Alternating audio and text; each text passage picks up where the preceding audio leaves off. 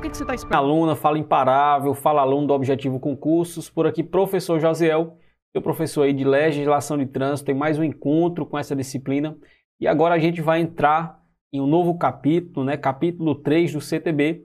É um capítulo ali tranquilo demais que versa sobre as normas gerais de circulação e conduta. Então, esse capítulo eu dividi também em três blocos, tá? A gente vai ver bloco 1 nessa aula aqui, posteriormente bloco 2, posteriormente bloco 3, vendo aí os principais dispositivos deste tópico, normas gerais de circulação e conduta, um tópico bem simples e retrata, né, é, praticamente a nossa vivência no cotidiano com o trânsito, né? A gente vai ver muita coisa de ultrapassagem, muita coisa envolvendo aí a questão de rotatória, quem tem preferência, a parte de é, o trânsito proveniente da rodovia, cruzamento não sinalizado, quem é que tem preferência de passagem. Vamos ver sobre o uso das luzes, quando é que você utiliza luz alta, luz baixa, pisca-alerta, luz de posição, luz da placa. Enfim, a gente vai ver aqui diversos dispositivos né, que vão ser trabalhados nessa parte de normas gerais de circulação e conduta. Então vamos lá, compartilhar o material. Então nessa aula aqui, a gente vai ver legislação de trânsito, normas gerais certo? de circulação e conduta, parte 1. A gente vai ver três partes, tá bom? E aí, aqui a lei 9503 de 97 é o nosso CTB, tá? Código de Trânsito Brasileiro. Sou o professor Josiel e esse é o Objetivo Concursos. Então, o que é que nós temos aqui? Temos o artigo 27, tá bom? O artigo 27 ele vai falar o seguinte: antes de colocar o veículo em circulação nas vias públicas, o condutor deverá verificar a existência e as boas condições de funcionamento dos equipamentos de uso obrigatório, bem como assegurar-se da existência de combustível suficiente para chegar ao local do destino. Pessoal, cuidado, que a banca pode dizer o seguinte: depois de colocar o veículo em circulação, tá errado. É antes de colocar o veículo em circulação que o condutor deverá fazer essas observações aqui, né? A existência e as boas condições de funcionamento dos equipamentos obrigatórios. Ele vai observar o quê? Se a luz acende, né? Se, por exemplo, o limpador de para-brisas está funcionando, se o pneu está calibrado. Então, é antes de colocar o veículo em movimento que o cara vai ter que fazer essa observação vai verificar, por exemplo, se tem combustível suficiente para chegar no local destino. Então é antes de colocar o veículo em circulação, é quando ele está lá estacionado na garagem, na frente da casa, que você vai fazer essas observações. Então se a banca disser, ah, depois de colocar o veículo no movimento é que você vai observar, não faz sentido, né? Então é antes do veículo deslocar que você vai estar tá fazendo aí essas observações. Então, por exemplo, você não verificou que tinha combustível suficiente para chegar ao local de destino, e ele acabou no meio do caminho, né, na rodovia, e você foi parado, né, e você estava lá parado, e a fiscalização veio, te abordou. Fulano, o que foi que aconteceu? Não, o combustível acabou. Meu amigo, você vai tomar uma infração de natureza média. Então você vai se lascar duas vezes. Uma, porque acabou o combustível, você vai ter que abastecer o veículo. E o segundo motivo é que você vai sofrer aí uma infração de natureza média, né? ainda vai pagar uma multa de mais de 130 reais. Show? Então é antes de colocar o veículo em movimento que você deve observar aí essa situação, certo? Artigo 28. O condutor deverá, a todo momento, ter domínio de seu veículo, dirigindo com atenção e cuidados indispensáveis à segurança do trânsito. O que, acontece? A banca pode trocar a todo momento por em certas ocasiões, em determinados instantes, o condutor deverá ter domínio do seu veículo. Pessoal, é a todo instante, certo? É a todo momento é que o condutor tem que ter domínio do seu veículo. E aí ele tem que dirigir com atenção e cuidados indispensáveis à segurança do trânsito, tá bom? O importante artigo 29 diz assim, ó, o trânsito de veículos nas vias terrestres abertas à circulação obedecerá às seguintes normas. Agora vamos lá, algumas situações aqui e as bancas cobram muito. Ó, quando veículos transitando por fluxos que se cruzem se aproximarem de local não sinalizado, terá preferência de passagem. Vamos lá, situação 1. No caso de apenas um fluxo ser proveniente da rodovia, aquele que estiver circulando por ela. Então, se por exemplo, você vai sair do seu bairro aqui, vai entrar numa rodovia, certo? Você vai sair da rua do seu bairro, vai entrar numa rodovia e tá vindo um caminhão aqui, certo? Tá vindo um caminhão aqui, quem é que vai ter preferência de passagem nesse caso? Não tem sinalização nenhuma, não tem uma sinalização dizendo para esse caminhão parar bem aqui. Se não tem, então esse fluxo aqui é proveniente da rodovia, então ele vai ter preferência de passagem, ou seja, tu vai ficar aqui aguardando e depois que ele passar, que tiver tudo seguro, é que você vai entrar, tá bom? Então, no caso de um fluxo ser proveniente da rodovia, aquele que estiver circulando por ela, ou seja, no caso esse caminhão aqui está circulando, então é ele que vai ter o que? Vai ter a preferência de passagem, beleza? Isso em local não sinalizado, porque se aqui tem uma sinalização, eu vou obedecer a sinalização, tá bom? Item 2. No caso de rotatória, aquele que estiver circulando por ela. Então, se eu tenho aqui, certo? Eu tenho aqui uma rotatória. Tem uma rotatória, aí tenho aqui uma rodovia que chega nela. Quem é que tem preferência? Quem já estiver circulando pela rotatória, beleza? Quem estiver circulando, né? Quem já estiver dentro da rotatória, quem vai ter a preferência de passagem. Claro, se eu não tiver uma sinalização, tá bom? Esses casos aqui é quando eu não tenho, não tenho sinalização. Se eu tenho sinalização, de repente, dentro da rotatória, dizendo para o cara parar, beleza, então ele vai respeitar a sinalização. Mas se não tem, que é o caso que a gente está vendo aqui, local não sinalizado, é vai ter preferência de passagem aí na rotatória, quem estiver circulando por ela. Professor, e nos demais casos, não é fluxo proveniente de rodovia, né? E nem é rotatória. Então, nos demais casos, quem é que vai ter essa preferência de passagem? Quem vier pela direita do condutor. Então, vamos desenhar aqui mais ou menos uma situação. Você está num cruzamento, certo? Você vai estar tá num cruzamento aqui. Você vai estar tá num cruzamento. E aí, você vai estar tá bem aqui, ó. Você está aqui e eu vou ter outro veículo aqui eu vou ter outro veículo aqui querendo entrar. É um cruzamento não sinalizado. Pessoal, quem é que vai ter preferência de passagem? Tu vai fazer o seguinte. Existe alguém à direita desse aqui? Não. Então, beleza. Aí você vai analisar isso. Existe alguém à direita dele? Existe, o de azul. Então, quem é que vai ter preferência de passagem? Quem tiver à direita do condutor. Ou seja, o azul vai ter preferência de passagem porque ele está à direita do condutor aqui do vermelho. Então, ó, nos demais casos, que é esse caso aqui de um cruzamento não sinalizado, quem vai ter preferência de passagem? Quem vier pela direita do condutor. Quem é que vem pela direita desse aqui é o azul, então ele vai ter preferência de passagem. Esse aqui vai aguardar e só vai passar depois que ele passar. Beleza? Show? Então cuidado aí com essas informações. Vamos lá. Item 4. Uma pista de rolamento, né?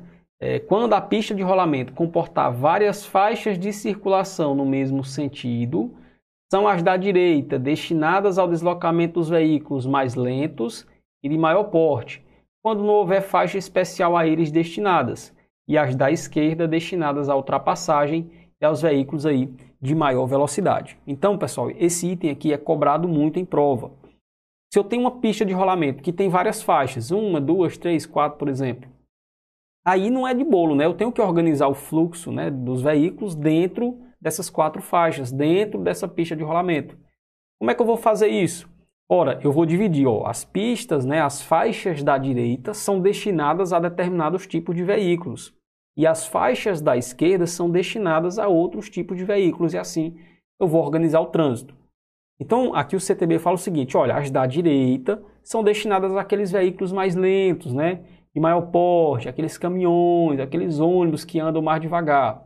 As da esquerda vai ser para duas coisas, ultrapassagem. Então, por mais que seja um veículo lento e um veículo pesado que vai fazer uma ultrapassagem, ele tem que fazer pela esquerda. Beleza? Então, as faixas da esquerda serão destinadas à ultrapassagem e ao deslocamento dos veículos mais leves, né? ou seja, os veículos ali de maior velocidade. Então, eles vão transitar pelo lado esquerdo e os mais lentos e mais pesados vão estar lá de maior porte do lado direito e eles vão estar circulando aí pelo lado esquerdo. Beleza? Cuidado aí para a banca não trocar. Esquerdo, vai ter ultrapassagem em veículos de maior velocidade. Direita, veículos mais lentos e de maior porte, tá bom? Isso quando a pista comportar várias faixas de circulação no mesmo sentido, tá bom? Item 7 aqui, o inciso 7, opa, o inciso 7 cai bastante em prova, tá certo? Esse inciso 7 aqui que diz o seguinte: Os veículos destinados a socorro de incêndio e salvamento, né, que são os do Corpo de Bombeiros, os de polícia, os de fiscalização e operação de trânsito e as ambulâncias, além de prioridade no trânsito, elas têm prioridade no trânsito, gozam de livre circulação, estacionamento e parada quando em serviço de urgência, de policiamento ostensivo ou de preservação da ordem pública, observadas as seguintes disposições. Pessoal, então, o caminhão, por exemplo, de combate a incêndio do Corpo de Bombeiros, será se ele pode estacionar em cima de uma calçada para atender uma ocorrência, um serviço de urgência? Pode. Né? Ele pode estacionar na frente de uma garagem? Pode. Ele pode, né, circulando ali em deslocamento para ocorrência no serviço de urgência. Ele pode, por exemplo, fazer uma ultrapassagem na faixa dupla? Pode, tá bom? Mas tem que cumprir aqui os requisitos. E assim funciona com a ambulância também, tá bom? Então vamos lá. Quando é que ele pode fazer isso? Ó, quando os dispositivos regulamentares de alarme sonoro, que no caso é a sirene, iluminação intermitente, que é o giroflex, estiverem acionados, indicando a proximidade dos veículos, todos os condutores deverão deixar livre a passagem pela faixa da esquerda, indo para a direita da via e parando se necessário. Meu amigo, aqui é problema que a gente encontra no nosso cotidiano. Eu sou bombeiro militar aqui no estado do Piauí a gente observa que o pessoal eles ainda tem essa falta de educação, ou é de conhecimento, ou é imaturidade, né? Vem uma ambulância, vem, por exemplo, o caminhão do Corpo de Bombeiros, a gente está deslocando para um incêndio em residência, né? De repente um acidente. E tá com o giroflex ligado, né, que é a iluminação intermitente, e tá também com a sirene ligada, que é o alarme sonoro. E vários condutores na frente, o cara não, não tira um palmo ali do seu veículo para o veículo nosso passar. Então, é infração de trânsito, isso aí é infração de trânsito, tá bom? E nesse caso aqui, o que é que tem que fazer? Meu amigo, se o alarme sonoro está ligado, se a iluminação intermitente está ligada, você tem que ir para a direita, você tem que ir para o acostamento, você tem que dar passagem. Então você tem que ir para a direita, deixando livre a passagem da esquerda. Ah, mas se eu fosse para a direita e eu andasse 50 metros de um buraco, eu não podia ir mais. Sim, ir para a direita e parando se necessário. Então, para os condutores, eu preciso do alarme sonoro e preciso da iluminação intermitente para eles fazerem isso. Tá certo? Já para os pedestres, ó, vamos lá. Os pedestres, ao ouvirem tanto o alarme sonoro ou então avistarem a luz intermitente, deverão aguardar no passeio e somente atravessar a via quando o veículo já estiver passando pelo local. Então você tem que aprender o seguinte, olha, para os condutores é iluminação intermitente mais alarme sonoro. Eles têm que ir para a direita parando, parando se necessário para o veículo de emergência passar. Os pedestres ao ouvirem um alarme sonoro, está só ouvindo o som, ele não pode ultrapassar, ele não pode atravessar a pista, é, certo? Ou então ele não está ouvindo o som, mas está vendo o giroflex piscando lá. Ele tem que aguardar no passeio, só pode passar, só pode atravessar a via depois que aquele veículo já tiver passado, tá bom? A linha C. O uso de dispositivos de alarme sonoro e de iluminação intermitente somente poderá ocorrer por ocasião da efetiva prestação de serviço de urgência, né? Você não pode estar utilizando isso aí em qualquer situação. As prerrogativas de livre circulação e livre parada serão aplicadas somente quando os veículos estiverem identificados por dispositivos regulamentares de alarme sonoro e iluminação intermitente. Então a gente viu que os veículos de incêndio e salvamento, né, as ambulâncias, os carros de polícia, eles vão ter livre circulação, então eles podem circular de qualquer jeito no serviço de emergência certo? Eles podem, eles têm livre parada, pode parar em cima de uma faixa de pedestre, por exemplo, na frente de uma garagem, pode estacionar numa calçada, na frente de uma garagem.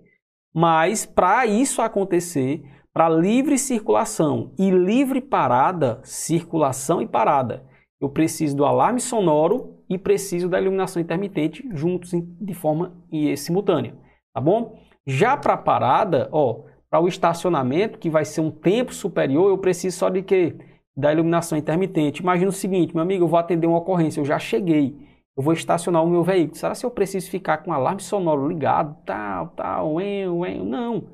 Ele vai ser um barulho enorme. Então pode causar até prejuízo auditivo, né?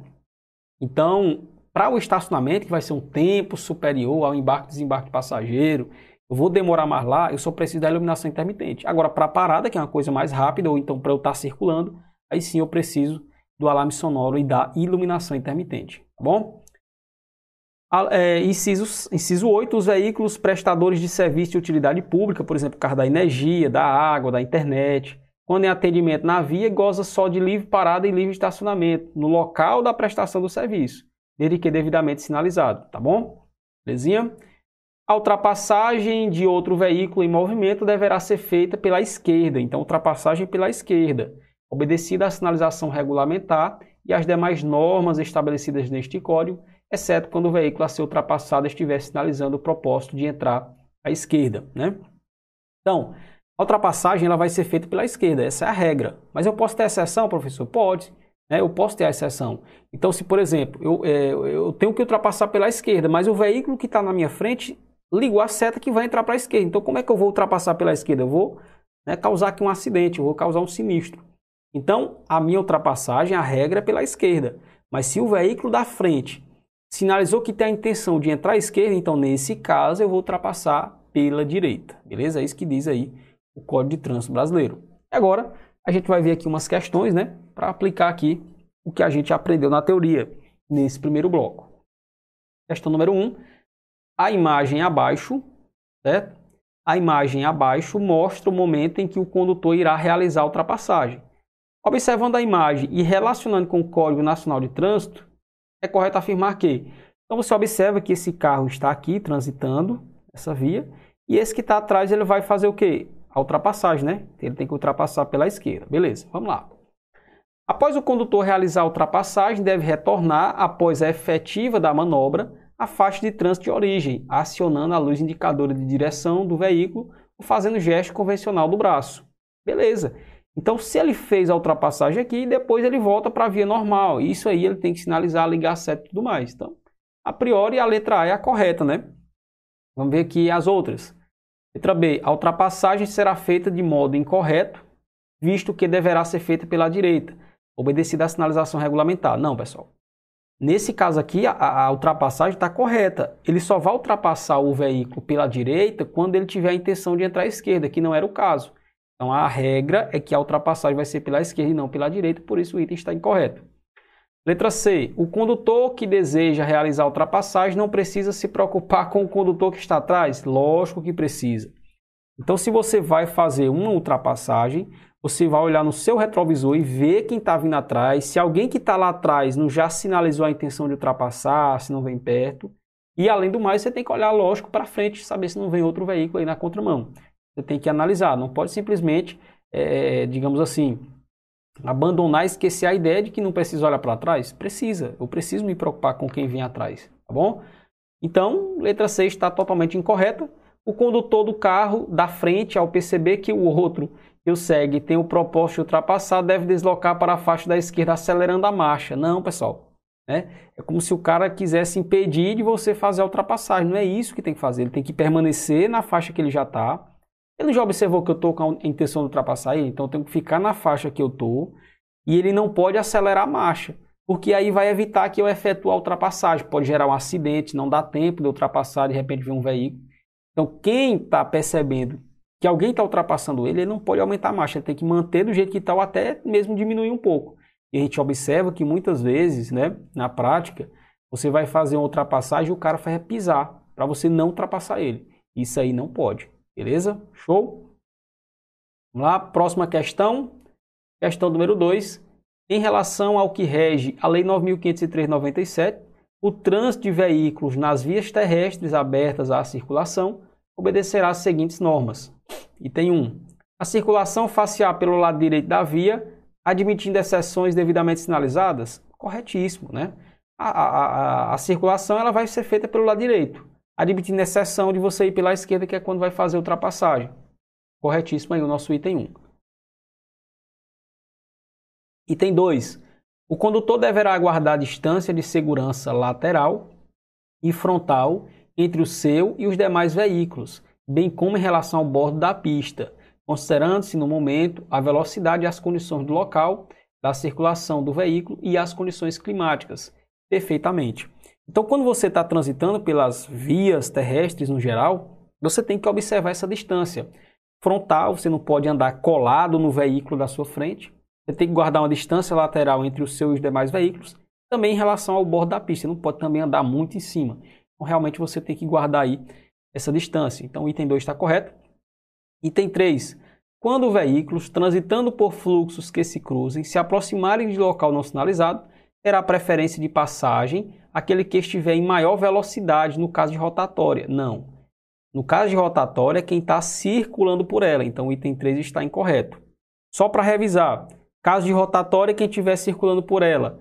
Se o trânsito for proveniente de uma rodovia, né, o fluxo proveniente de uma rodovia, quem estiver circulando por ela. Nos demais casos, quem vier pela direita aí do condutor, tá bom? Então, só o item 1 e 2 estão corretos. Então, letra A de amor, o nosso gabarito.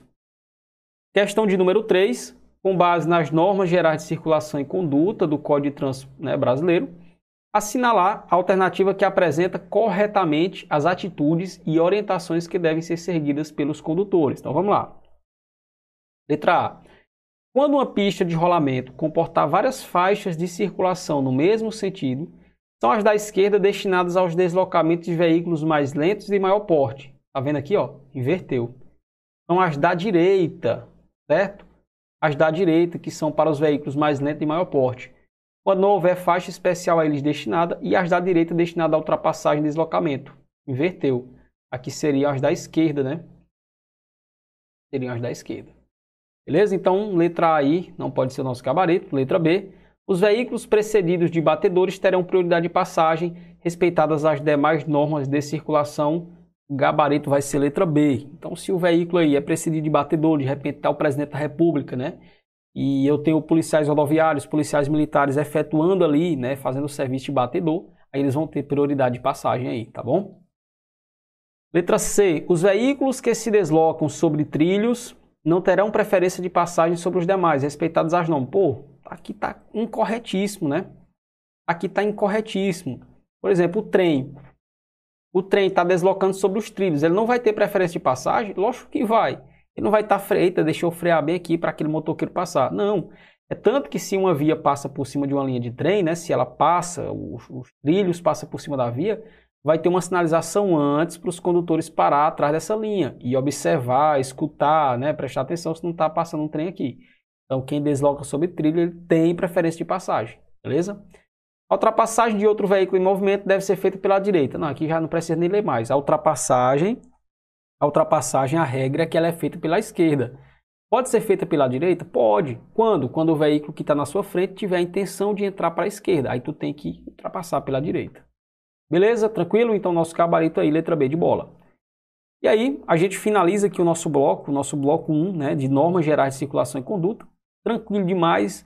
Como eu falei, é um espelho da nossa vivência, do trânsito que a gente vive aí todo dia. Então, certamente você tem facilidade em acertar questões envolvendo esse tópico. Belezinha? Então a gente se encontra no bloco 2, estamos junto, rumo à aprovação. Fala minha aluna, fala imparável, fala você do Objetivo Concursos, por aqui professor Josiel, professor de Legislação de Trânsito, em mais um encontro com essa disciplina. E agora para estudarmos aqui o bloco 2, tá bom? Envolvendo aí a parte de normas gerais de circulação e conduta, um tópico bem tranquilo, sem estresse, de boa demais. A gente vai, né, como eu falei, estudar três blocos dessa parte de normas gerais e aí a gente finaliza é, essa parte de normas gerais de circulação e conduta, um tópico assim, bem tranquilo. A gente vivencia muito no nosso dia a dia, no nosso cotidiano, as regras né, deste dispositivo e eu tenho certeza que você não vai sentir dificuldade. Se cair alguma questão, você vai gabaritar. Então vem para a tela.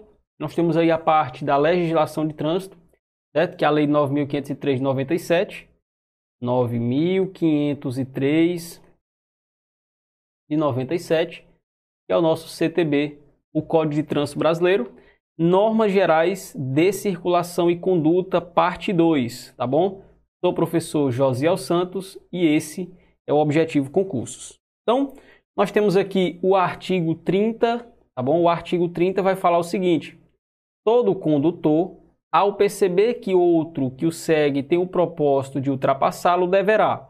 Pessoal, então se você está conduzindo o seu veículo e percebe que o veículo que vem atrás tem a intenção de te ultrapassar, você tem que cumprir alguns requisitos trazidos aqui pelo CTB que a gente vai ver agora. Para se você deve acelerar a marcha, como é que você deve se comportar? Então vem comigo. Nós temos aqui, primeira situação, se estiver circulando pela faixa da esquerda, então se você estiver circulando pela faixa da esquerda, o que é que você vai fazer? vai deslocar para a faixa da direita sem acelerar a marcha, tá bom? Então a gente já viu que as faixas da esquerda são destinadas para ultrapassagem, é uma das situações. Então se você está circulando pela faixa da esquerda e percebe que o veículo que vem atrás quer ultrapassar, então você tem que ir para a faixa da direita e sem acelerar a marcha, ou seja, com a mesma velocidade que você está. Você não pode pisar no acelerador, aumentar a velocidade para o cara não te ultrapassar. Então você não pode fazer isso. Está tá, transi tá transitando pela faixa da esquerda? Tá. Então você tem que ir para a faixa da direita sem acelerar a marcha. Agora, se você estiver circulando, né? Se você estiver circulando pelas demais faixas, aí você vai manter-se naquela na qual está circulando sem acelerar a marcha. Então, se você tá, não está na esquerda, se você está na da direita ou nas demais, tá bom?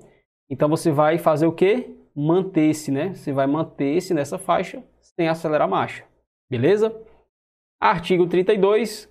O condutor não poderá efetuar, né, ultrapassar, ele não poderá ultrapassar veículos em vias com duplo sentido de, de direção e pista única, nos trechos em curvas e em aclives sem visibilidade suficiente, nas passagens de nível, nas pontes, nos viadutos e nas travessias de pedestres, exceto quando houver sinalização permitindo a ultrapassagem.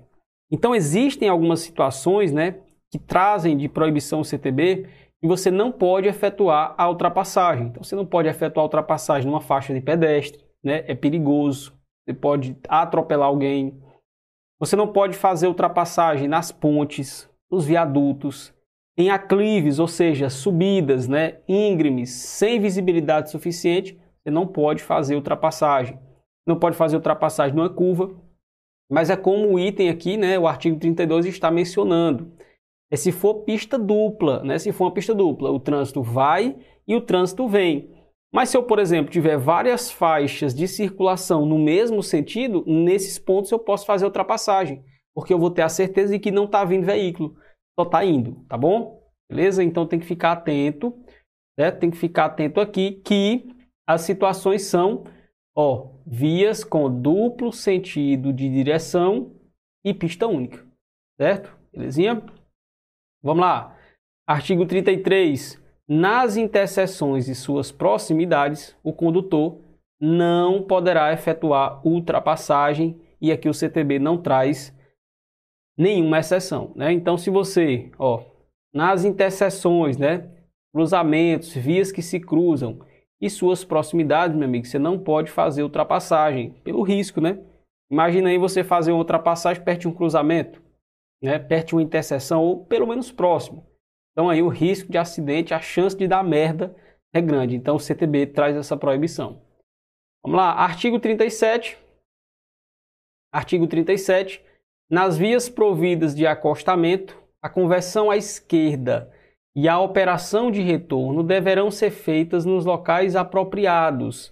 E onde estes não existirem, o condutor deverá o quê? Ó? Aguardar no acostamento à direita para cruzar a pista com segurança. Meu amigo, que é isso aqui? Isso aqui a gente vê demais, a gente vê demais, né?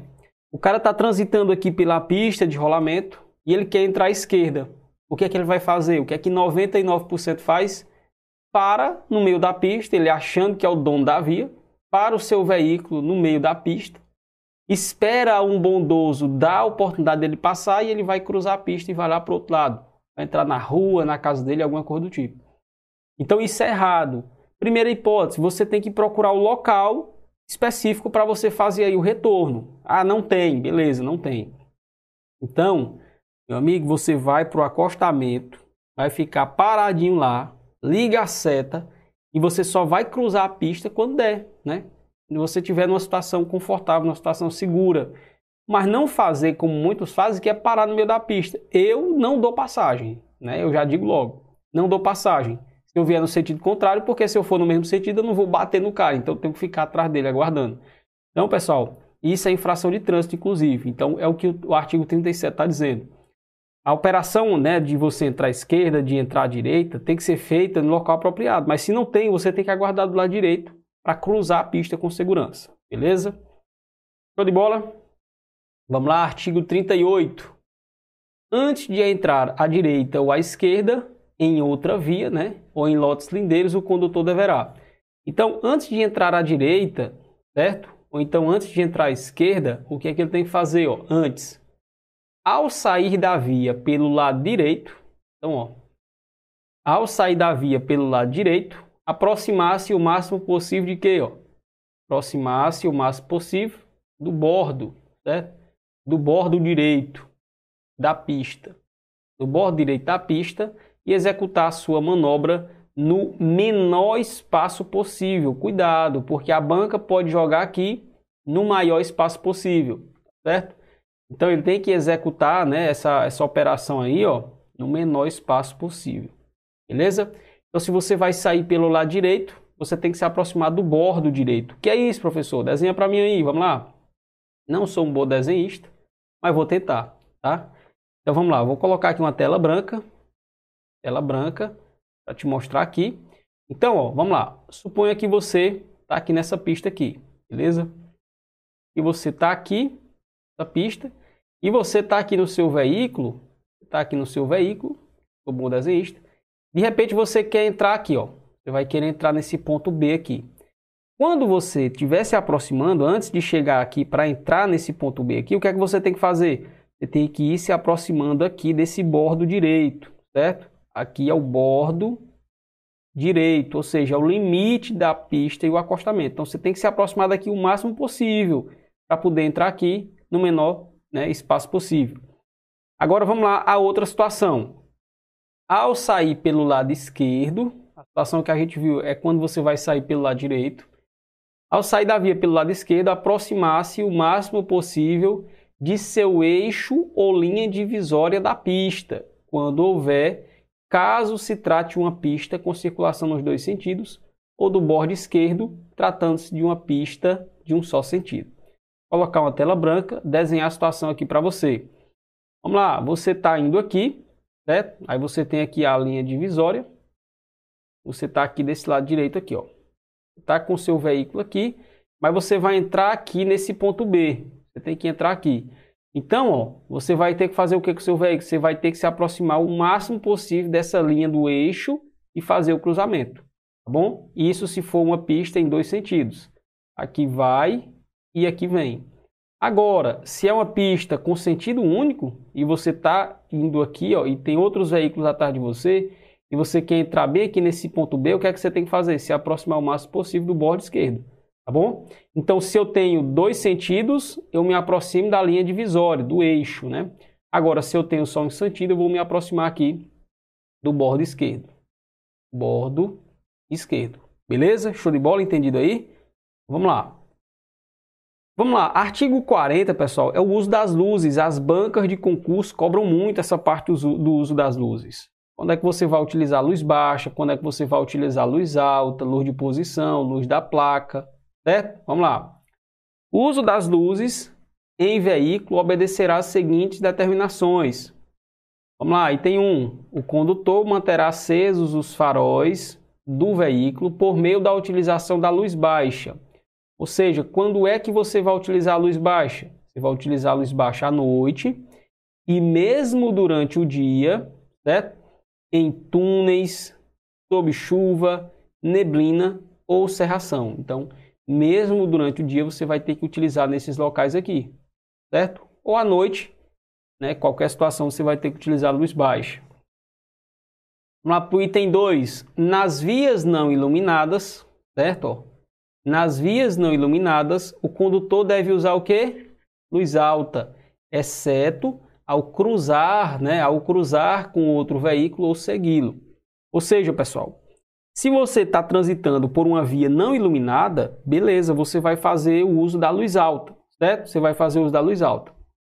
Mas você não vai fazer o uso da luz alta, por mais que seja uma via né, não iluminada, se tem um veículo ali transitando na sua frente. Porque se você dá luz alta, se você usa essa luz alta aí, você vai ofuscar a visão de quem está na sua frente. Então você não pode fazer o uso, beleza? Ou então, e você vai cruzar com outro veículo. Você está indo e está vindo outro veículo. Você tem que baixar a luz, né, para não ofuscar a visão do outro condutor, beleza? Então você vai utilizar a luz alta em vias não iluminadas, exceto ao cruzar um veículo ou então ao segui-lo um veículo aí, beleza? Show? O item 3, nós temos aqui a situação, certo? Da troca de luz baixa e alta, né? É o que a gente chama de cortar luz, né? De cortar luz de forma intermitente, ou seja, de forma rápida. Muitos fazem isso de forma errada. O cara faz isso para avisar que tem uma blitz, olha. O cara acabou de passar por uma blitz, aí o cara corta luz para os demais condutores para avisar né, que tem uma blitz. E quando é para você utilizar pelo motivo correto, aí todo mundo não vai associar, vai pensar que tem uma blitz. Então a gente vai ver aqui as situações de que você vai fazer essa troca de luz. Não é para avisar que tem blitz, certo? Então a troca de luz, vamos lá, a troca de luz baixa e alta de forma intermitente, tá certo? E por curto período de tempo, com o objetivo de advertir outros motoristas, só poderá ser utilizada para indicar a intenção de ultrapassar alguém, certo? o veículo que segue à frente, ou para indicar a existência de risco à segurança para os veículos que circularem no sentido contrário. Então, quando é que você vai fazer uso aí dessa troca de luz? Avisar que tem aí algum perigo, algum risco né, de acidente. Ou então, se você tem a intenção de ultrapassar o condutor da sua frente, quando você corta a luz, ele vai identificar que você quer ultrapassar ele. E aí ele vai facilitar a, a ultrapassagem, tá bom? Nós temos aqui o item 5, né? o condutor deverá utilizar o pisca-alerta. Quando é que você vai ter que utilizar ali o pisca-alerta? Né? Ele piscazinho que você vai apertar no botão e vai acender os quatro pisca de uma vez só. Em imobilizações ou situações de emergência, então se você está parado, se você está com o veículo imobilizado, ligado, você vai fazer uso do pisca-alerta. Ou então situação de emergência, né? Situação de emergência também você liga. Ou então quando a regulamentação da via assim o determinar. Então, se a via disser que naquele trecho você tem que fazer uso do pisca-alerta, você tem que fazer, tá? Aí existe uma frasezinha aqui para você decorar as situações que você vai fazer uso do pisca-alerta. É o say happy, certo? Say happy. O say happy vai ajudar você a identificar quando terá que utilizar aí a, a, o pisca-alerta, né? Say happy, situação de emergência, imobilizações, regulamentação permite. São as situações que você vai fazer uso aí do pisca-alerta, tá bom? Durante a noite, em circulação, o condutor manterá acesa a luz de placa. Então, é, a maioria dos veículos não tem um sistema próprio né, para você acender a luz da placa. Acendeu a luz do veículo, automaticamente vai acender, mas você também diz que durante a noite, em circulação, você tem que utilizar aí a luz da placa, né? para fins de fiscalização. Item 7, o condutor manterá acesas à noite as luzes de posição, certo? Aquela primeira fase de luz. Quando o veículo estiver parado para fins de embarque ou desembarque de passageiros e carga ou descarga de mercadorias. Então, pessoal, as luzes de posição são aquelas luzes que dão a dimensão do veículo. Né? Quando você vai ligar a luz do seu carro, que seja na chave, por exemplo, você vai girar uma vez, é a luz de posição. Girou outra, vai ser a luz baixa. A luz de, de posição, aquela primeira fase, vai dar só a dimensão de largura do veículo.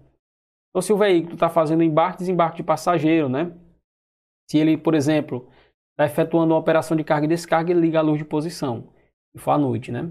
Então, assim, por quê? Porque o veículo vai estar tá parado e aí você vai estar tá com a luz alta, com o veículo parado. Então, assim, vai gerar um transtorno. Então, basta ali a luz de posição, tá bom? Beleza? Show? Vamos lá. Parágrafo 1. Os veículos de transporte coletivo de passageiro, quando circularem em faixas ou pistas a eles destinadas, e as motocicletas, motonetas e ciclomotores, deverão utilizar o farol de luz baixa durante o dia e durante a noite. As motocicletas, ela não tem uma luz de posição, né? Vai ter a luz baixa ou luz alta. Então, a luz baixa vai ser utilizada durante o dia e durante a noite, né?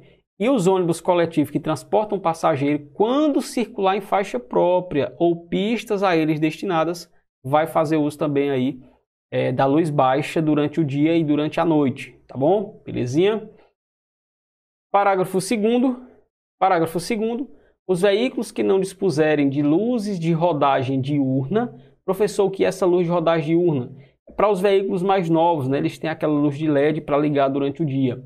Mas os veículos que não dispuserem de luz de rodagem diurna deverão manter acesos os faróis nas rodovias de pista simples situadas fora do perímetro urbano, né? mesmo durante o dia. Então, nós temos aí um novo dispositivo de luz, que são as luzes de rodagem diurna, né? aquelas luzes de LED que eu tenho certeza que você já viu nos veículos mais novos. Então, eles já saem de fábrica com essa luz, mas o seu veículo não tem. Você é obrigado a instalar? Não. Mas se você estiver transitando fora do perímetro urbano, na pista simples, você tem que utilizar aí é, o farol de luz de rodagem diurna. Beleza? Tranquilo?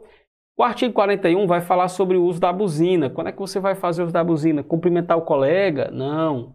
O condutor de veículo só poderá fazer uso da buzina desde que em toque breve nas seguintes situações. Para fazer as advertências necessárias a fim de evitar sinistro. Então você vai ali buzinar para evitar um acidente, evitar um sinistro, no caso de risco. Ou então fora das áreas urbanas. Cuidado, fora das áreas urbanas quando for conveniente advertir a um condutor que se tem o propósito de ultrapassá-lo. Então, se você tem um condutor ali transitando na sua frente, você quer ultrapassar ele, você pode fazer ali uso da buzina no toque breve para dizer que tem a intenção de ultrapassar, desde que seja fora aí da área urbana. Show, belezinha? Agora a gente vai responder aqui algumas questões para aplicar os conhecimentos que a gente aprendeu até aqui. Questão número 1. Um. Todo condutor, depois de efetuar uma ultrapassagem por outro veículo, deverá Afastar-se do usuário ou dos usuários aos quais ultrapassou a uma distância de no mínimo 200 metros, pessoal, não tem isso no CTB não. Falando que depois que você ultrapassar tem que ficar a uma distância de 200 metros não. Aumentar a velocidade além do limite, certo? Além do limite para se afastar o máximo possível dos demais veículos. Pessoal, a gente está estudando CTB, então você não vai andar além do limite de velocidade. Então não faz nem sentido essa letra B estar correta. Você vai retomar sua pista original após a efetivação da manobra, acionando aí a luz indicadora de direção do veículo ou fazendo o gesto convencional de braço. Letra C é o nosso gabarito. Então, se você terminou a ultrapassagem, você vai retomar sua pista original, certo? Você vai retomar e você vai ligar a luz indicadora de direção, que é o pisca, certo? Ou então fazer gesto com o braço. Ou verificar se existem outros veículos parados na... Não, nada a ver mesmo. Nada a ver, nada a ver. Questão número 2. Em uma pista de rolamento com três faixas, os veículos mais lentos e os de maior velocidade deverão transitar, respectivamente, nas faixas de. Pessoal, a gente já viu que as pistas, né, as faixas mais à direita, são para determinados tipos de veículos, né? E as faixas mais à esquerda, certo? São para outros tipos de veículos. Vamos estudar aqui. Vamos relembrar, eu já passei para vocês. As da direita, veículos mais pesados, certo? E veículos aí mais lentos, né? Veículos mais pesados, de maior porte, né? Maior porte, mais pesados, mais lentos. E as da esquerda vai ser para ultrapassagem, vai ser para ultrapassagem ou veículos aí com maiores velocidades. Beleza?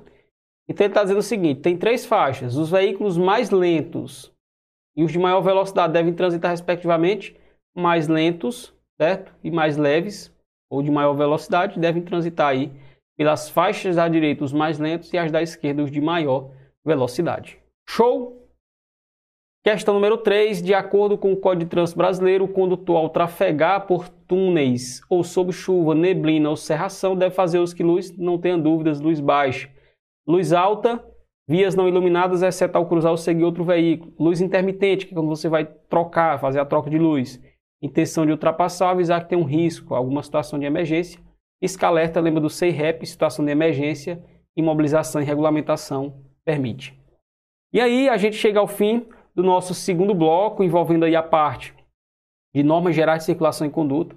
Puderam perceber que é bem tranquilo, não tem mistérios. E aí eu te encontro no próximo bloco. Valeu! Tamo junto. Fala minha aluna, fala imparável, fala você do Objetivo Concursos. Por aqui, professor Josiel, seu professor de legislação de trânsito. E hoje, com o bloco 3, né, a gente finaliza aí a parte de normas gerais de circulação e conduta.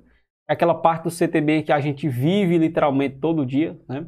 Então fica de fácil entendimento, fácil compreensão quando você associa aí ao seu cotidiano.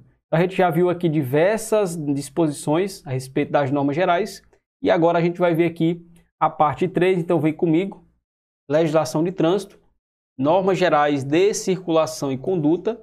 Agora a gente vai estudar aqui a parte 3, tá? Então sou o professor José Santos e esse é o Objetivo Concursos, né? Quem quiser me seguir no Instagram, pegar dicas de CTB, dúvidas de alguns materiais, é Josiel ST, beleza? Josiel ST. Então vamos lá. Nós temos aqui o artigo 45, um importante artigo aí da parte de normas gerais de circulação e conduta que diz o seguinte: mesmo que a indicação luminosa do semáforo lhe seja favorável, nenhum condutor pode entrar em uma interseção se houver possibilidade de ser obrigado a imobilizar o veículo na área do cruzamento, obstruindo ou impedindo aí a passagem do trânsito transversal. Então, pessoal, o que, é que acontece? Mesmo que você vá passar no semáforo, mesmo estando verde para você, se você observa que tem um congestionamento de veículos e que não vai dar para você concluir essa travessia e vai ter que parar lá no meio, então é melhor você não ir. É melhor você ficar. É isso que diz o CTB. Então, mesmo que. Não, mas o semáforo estava verde para mim. Sim, mas se você tinha a consciência, né? Tinha o discernimento de que ia ter a obrigação de parar ali no meio né, daquele cruzamento, impedindo aí a circulação de pessoas ou de veículos em outro sentido, você não pode fazer. É isso que diz aí o nosso CTB, o artigo 45. Beleza? Artigo 48. Nas paradas, operações de carga ou descarga e nos estacionamentos, o veículo deve ser posicionado no sentido do fluxo no sentido do fluxo, paralelo ao bordo da pista de rolamento e junto à guia da calçada, admitidas exceções devidamente sinalizadas. Pessoal, vamos lá. Aqui ele está falando, o CTB fala dos automóveis, dos carros, né? Então, se você está parado, né? Se você está fazendo uma operação de carga e descarga né? de mercadorias, ou então se você vai estacionar o seu veículo, ele deve ser posicionado no sentido do fluxo, certo? No sentido fluxo, paralelo ao bordo da pista de rolamento. Então o que é que acontece, pessoal? Vamos lá. Se você vai parar o seu veículo, se você vai estacionar o seu veículo, né? se você vai fazer uma operação de carga e descarga no seu automóvel, se o fluxo está para lá, você tem que estacionar o seu carro no sentido do fluxo, com a frente virada para lá. Você não vai posicionar o seu veículo assim, né? de forma perpendicular e vai posicionar o veículo de forma paralela ao bordo da pista, a guia da calçada. Então você vai aproximar o máximo possível e vai lá estacionar o seu veículo. Você não vai estacionar no meio da rua ou de forma paralela, tá bom? Perpendicular, melhor dizendo. Então, se é um automóvel, se é um carro, ele vai ter que ser posicionado no mesmo sentido do fluxo. Não é o fluxo estar tá para lá e você estacionar aqui o carro virar da frente para o fluxo contrário, não. Cuidado com essa informação. Já o parágrafo segundo, nós vamos ter aqui a regra dos veículos de duas rodas. Parágrafo 2 o estacionamento dos veículos motorizados de duas rodas, ou seja, as motos, né? Veículos motorizados de duas rodas, que são as motos, certo? Será feito em posição aqui, ó, perpendicular à guia da calçada, meio fio, né? E junto a ela, salvo quando houver sinalização que determine outra condição. Então, diferente dos veículos, diferente dos carros, as motos elas vão ser estacionadas não é assim na forma paralela à linha da calçada, é na forma o que perpendicular, formando um ângulo de 90 graus com o sentido de deslocamento, beleza? Então ele vai encostar o pneu de trás ali o máximo possível da guia da calçada do meio fio, né? De forma perpendicular. Automóveis de forma paralela e aí se for motos, né, que são os veículos de duas rodas de forma perpendicular. Cuidado com essa informação. Tá bom? Então, um é perpendicular. O outro é de forma o quê? Ó, perpendicular e o outro é de forma paralela. Fique esperto com essa informação. Artigo 58. Nas vias urbanas e nas rurais de pista dupla, né, a circulação de bicicletas deverá ocorrer quando não houver ciclovia, ciclofaixa ou acostamento, ou quando não for possível a utilização destes, como é que vai ser a, a circulação das bicicletas? Bordos da pista de rolamento, certo? Bordos da pista de rolamento. Então aqui eu tenho sentido, ó. E é bordo da rolamento? É aqui, o máximo possível, certo? No mesmo sentido de circulação. Então a bike não vai circular no sentido contrário, tem que ser aqui, no mesmo sentido. Regulamentado para a via, com preferência sobre os veículos automotores. Então o que é que você tem que entender? Se eu tenho uma via rural, certo? Se eu tenho uma via rural, se eu tenho uma via urbana, E essa via ela não tem uma ciclofaixa, né, que é uma, uma faixa para as bicicletas, né? Se eu não tenho uma ciclovia, que é uma via para bicicleta, se eu não tenho acostamento, amigo, só tem a pista de rolamento na marra. Então a bicicleta ela não vai ser impedida de circular, ela vai ter que circular e com prioridade sobre os demais veículos motorizados. Mas como é que vai ser essa circulação? Vai ser no sentido contrário ao fluxo? Não, vai ser no mesmo sentido. E no máximo possível ali do bordo, bem pertinho mesmo. Ele não vai andar no meio da pista. Ele vai andar ali no máximo possível, próximo ao bordo da pista, beleza? Agora, se tiver acostamento, ele vai ter que andar pelo acostamento. Se tem ciclovia, ele tem que andar pela ciclovia. Se tem ciclofaixa, ele tem que andar pela ciclofaixa. Essa situação é quando não tiver, tá bom? Essas faixas que eu falei, o acostamento, ou quando tem, mas está impossibilitado aí do ciclista circular, beleza? Então fique atento a essa informação, porque a gente vai ver aqui algumas situações relacionadas ao pedestre. Então, enquanto o ciclista é no mesmo sentido, a gente vai ver que o pedestre é no sentido contrário, mas se preocupe não que a gente vai chegar lá, beleza? Nós vimos aí as disposições do artigo 58. Agora, pessoal, a gente vai para o artigo 60, meu amigo.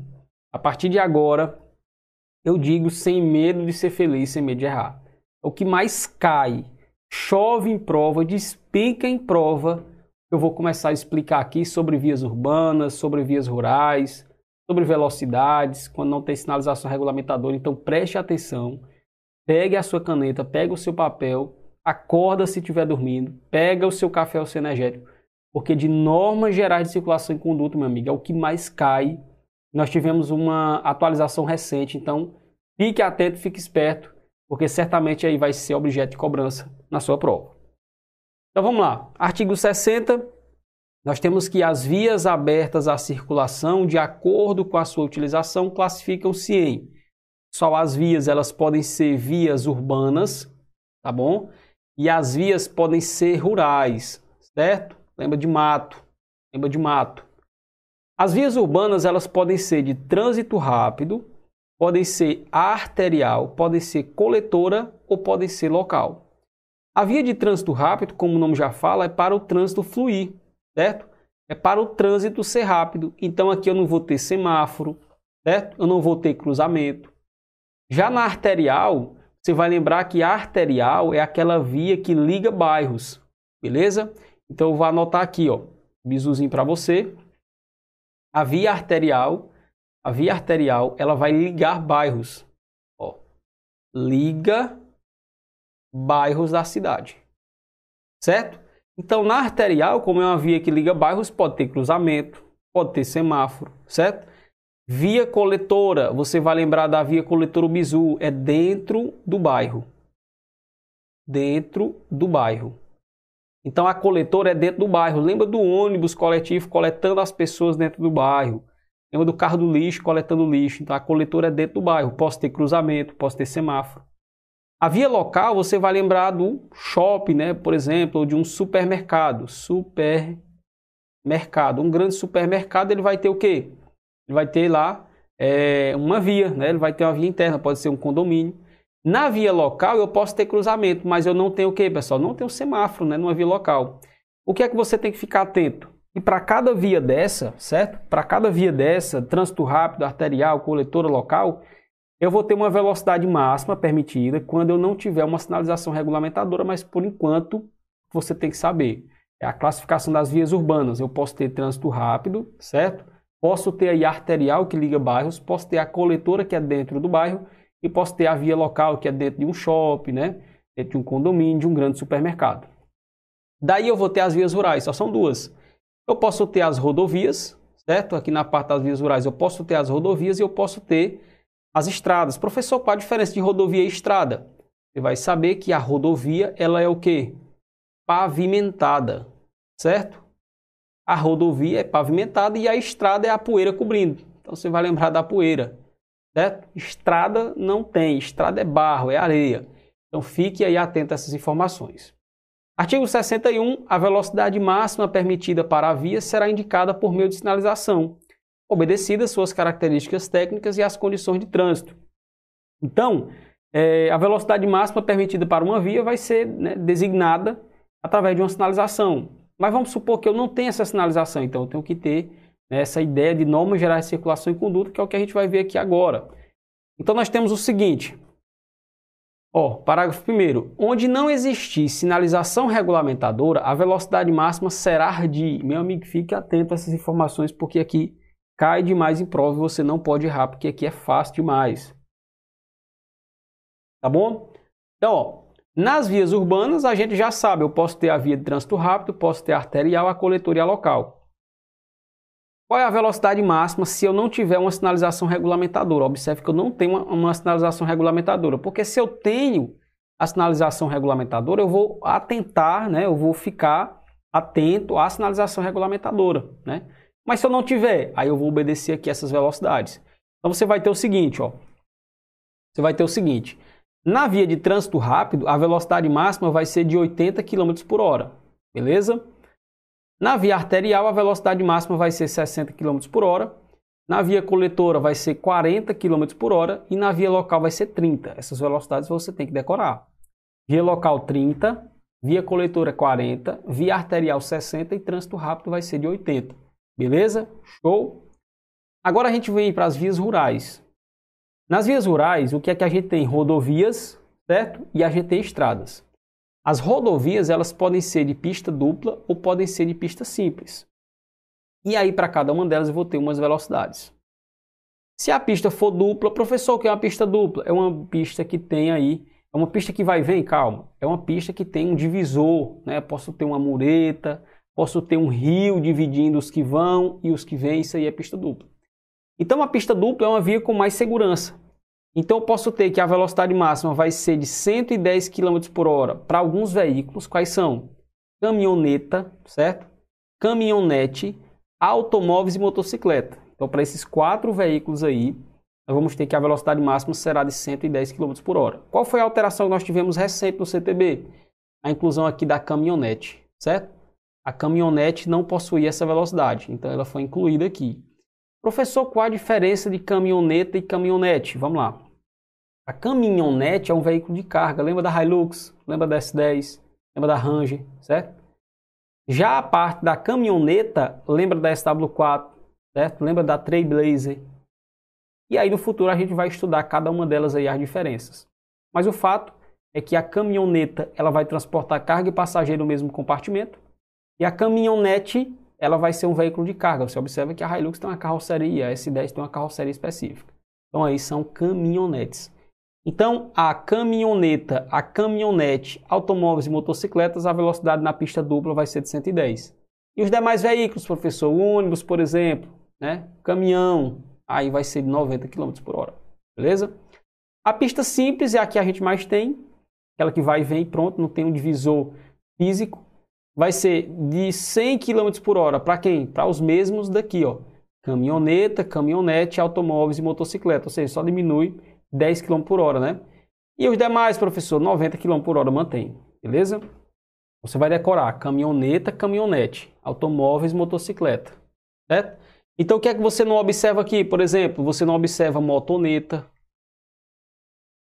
né? Você não observa ciclomotor, Significa dizer que esses veículos estão incluídos nos demais veículos, tá? Só esses quatro aqui podem andar com essa velocidade. Pista simples, pista dupla. E nas estradas, professor, 60 km por hora para todo mundo. Tanto vai ser motoneta, motocicleta, ônibus, caminhoneta, caminhoneta. Todos aí é, vão ser de 60 km por hora, beleza? Lembra dessas velocidades, pelo amor de Deus, senão você vai errar na sua prova. Qual a velocidade máxima para os veículos nas vias urbanas? 80 km por hora trânsito rápido, certo? Você vai ter arterial, que vai ser 60, coletora vai ser 40 e local vai ser 30. Daí você tem a, a parte das rodovias, que pode ser pista dupla pista simples. Pista dupla vai ser 110 km por hora, caminhoneta, caminhonete, automóvel, motocicleta e 90 para os demais veículos. Pista simples, 100 km por hora, caminhoneta, caminhonete, automóveis, e aí você tem a parte das motocicletas que vai ser 100 e 90 demais veículos e estradas 60 km por hora para todo mundo. Show? Então, artigo 62. A velocidade mínima não pode ser inferior à metade da velocidade máxima estabelecida, respeitadas as condições operacionais de trânsito da via. O que é isso, professor? Ora, se a velocidade máxima né, determinada é de 100 km por hora, o que, que acontece? A velocidade mínima não pode ser inferior à metade da velocidade máxima, ou seja, o mínimo, o mínimo vai ser o quê? 50 km por hora. Porque se você andar 45, vai ser infração, porque é inferior à metade da máxima. Show? Belezinha? Tranquilidade? Podemos passar aí? Então vamos lá. Então agora a gente vai responder algumas questões, tá bom? Para aplicar os conhecimentos que a gente aprendeu até aqui. Vamos lá, questão número 1 um diz o seguinte: O condutor de veículo só poderá fazer uso da buzina desde que em toque breve para fazer advertências necessárias a fim de evitar acidentes e fora das áreas urbanas, né? E quando for conveniente advertir a um condutor que se tem um propósito de ultrapassar, tá bom? Então a gente viu né, na parte de normas gerais de circulação e conduta, quando é que você vai fazer uso da buzina. São duas situações. Evitar acidentes, evitar acidentes, ou então quando você tem a intenção de quê, pessoal? De ultrapassar, certo? Ultrapassar.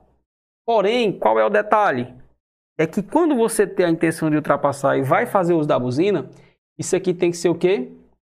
Fora. Fora. Fora de quê, pessoal? Da área urbana. Certo? Fora da área urbana. Então fica atento aí com essa informação sobre o uso da buzina. Show? Questão de número 2. Questão de número 2 fala o seguinte, ó, questão número 2. Nas vias urbanas coletoras, olha o tipo de via, nas vias urbanas coletoras, onde não existe sinalização de regulamentação de velocidade, o condutor deve considerar qual das alternativas a seguir como sendo a velocidade máxima permitida para a circulação. Você tem o seguinte, pessoal, ó, você tem trânsito rápido, você tem a parte da arterial, você tem a parte da coletora e você tem a parte da local, aí como vias urbanas você vai ter que trânsito rápido é 80 km por hora. Você vai ter que a arterial vai ser 60 km por hora. Você vai ter que a coletora vai ser 40 km por hora. E você vai ter que a local 30 km por hora. Aqui na questão, ele está falando de quem? Ele está falando da coletora. Então aqui a coletora vai ser 40. Então aqui nós, nosso gabarito, letra B de bola. Show? Cuidado com essas informações, são de suma importância, não pode errar. Certo? Não pode errar por besteira. Aqui a gente está falando de vias urbanas. Tá bom? Aqui a gente está falando aí de vias urbanas. Próxima questão, questão de número 3. Fala o seguinte: em uma rodovia de pista simples, olha só, rodovia de pista simples, certo? Rodovia de pista simples. O que é que a gente tem? Onde não houver sinalização regulamentadora, a velocidade máxima permitida será de. Bora revisar. Bora revisar. Você vai ter o seguinte, pessoal. Você vai ter aqui a parte das rodovias. Beleza? Você vai ter aqui a parte das rodovias. As rodovias, elas são o quê? Primeiro, você tem que saber que as rodovias elas são pavimentadas. Pavimentadas. Beleza. Mas você tem que saber que as rodovias elas podem ser de dois jeitos, né? Elas podem ser de pista dupla e elas podem ser de pista simples. Nas de pista dupla, eu posso ter aqui duas velocidades, não é isso? Eu posso ter a velocidade de 110 km por hora. Para quem, professor? Caminhonete, caminhoneta, automóveis e motocicletas. E eu posso ter a velocidade de 90 km por hora para os demais veículos. Beleza? Na pista simples, do mesmo jeito. Só vou mudar aqui, eu vou ter uma diminuição de velocidade. Na pista simples, você vai ter a velocidade de 100 km por hora ao invés de 110. Para quem, professor? Caminhonete, caminhoneta, automóvel motocicleta. E você vai ter a velocidade de 90 km por hora para quem? Demais veículos. Certo? Aí você vai ter aqui as estradas, não é isso? Você vai ter aqui as estradas. Qual a diferença das estradas? Certo? Qual a diferença das estradas? As estradas é não pavimentadas. Não pavimentadas. Não pavimentadas. Pavimentadas. Beleza? Agora, nós vamos ter que a velocidade máxima aqui nas estradas vai ser de quantos? 60 km por hora. Para quem? Todo mundo. Todo mundo, ou seja, todos os veículos. Show? E ambas, e ambas são o quê? Duvide se você acertar. Vias rurais. Vias, opa. Que resumo, senhores, que resumo, anota no seu material. São vias rurais. Certo? Ambas são vias rurais. Decora essa informação. Então, pista simples, onde não houver sinalização regulamentadora, a velocidade máxima será de 80. Não tem nada de 80, certo? 100 para motocicletas, correto.